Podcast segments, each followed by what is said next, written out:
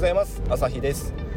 このチャンネルでは ADHD 当事者でうつ病診断も受けている僕が営業職としてどのように働いているか平日毎朝7時から発信しています、えー、今日も引き続きプレイングマネージャーの基本という本から僕が気になったところを、えー、抜粋してアウトプットしていきます。今日のテーマは、えー、失敗とミスを分けて考えるというものです。まさに ADHD 向きという内容ですね。あの、これ部下に仕事を振ってその時部下が失敗したミスったそれをどう捉えどういうふうに、えー、行動していくかっていうプレイングマネージャーに向けて書かれた本なんですけどもまあ僕としてはその部下の気持ちも 分かって分かって仕方がないというかプレイングマネージャーでありながらもえ、ミスりまくってるという自分自身にも、え、当てはまることなのでもうここは非常に重く重く、え、重要視しているあの項目です。で、えまず大事なところは失敗とミスを分けて考えるということでじゃあ失敗とミスは何が違うのか、えここですね大事なところ、え大事なところは、えーと、まず失敗とは失敗とはですねこの本が言うにはえっ、と挽回することのできない致命的な、えー、事件。これを、えー、失敗と呼びます、えー、一方でミスとはミスとはえっ、となんだっけな。ミスとはあ間違いのことです。間違い。この違いわかるでしょうか、えー、挽回することのできない致命的な事件。これを、え失敗と言いますが例えばえーと、こう会社のブランドに傷をつけたとか看板に傷をつけたとかあとこう健康被害を与えたとかそれからこうなんかいろいろやってしまって最後会社にいられなくなった。そんなことを引き起こす、え、事件。これを取り返しのつかない事件、え、一方で、え、失敗ではなくてミスの方。ミスの方は間違いですからうんと書類の作成ミス。え、メールの送信宛先ミス、えー、顧客に渡す資料のミスなどなど あげればきりがないですがこういったものが、えー、一般的な間違いと言われるミス、まあ、ケアレスミスも含まさってですね。なので基本的には僕ら ADHD が量産するケアレスミスはこのミス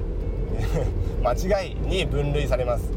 致命的な事件を引き起こすことは稀だと思います。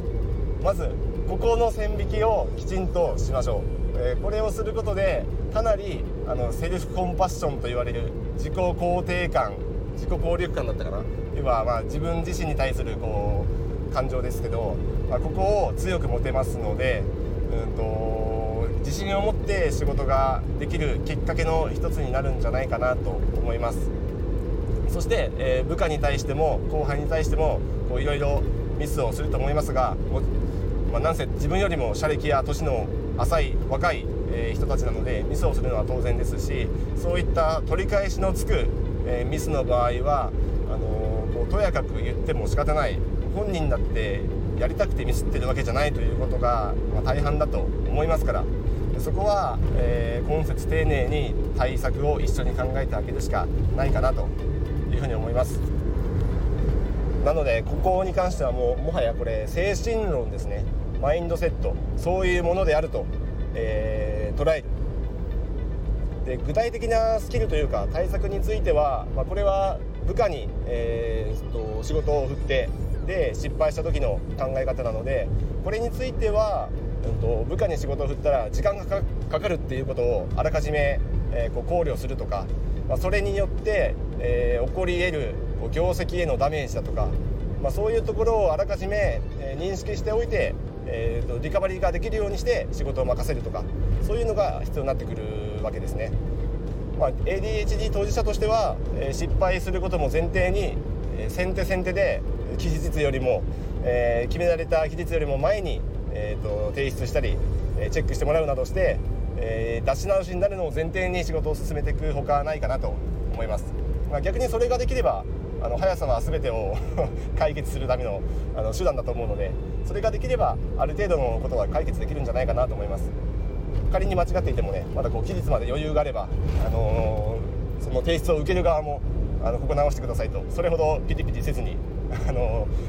直してこう指摘してくれると思いますがあの期日遅れでミスりまくってたらそれは怒られて当然だと思いますからあの前提条件というかあの先手でまずは仕上げて100%じゃないにしても仕上げて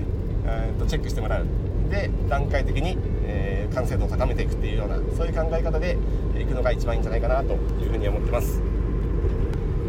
ということで、えーと、ミスと失敗これを分けて考えるようにしましょう、えー、大体の失敗は本来ミスでありそれは取り返しのつく、えー、ミスです。なのでミスは起こったものはしょうがないし、ミスってしまうものはしょうがない。ケアレスミスをしてしまう人はそういうものなのでしょうがない。その分他で挽回できるように切り替えていきましょう。ということでもし参考になった方がいれば、えー、嬉しいです。明日も継続してプレイングマネージャーの基本について発信していきます。よければまた聞いてください。ではまた。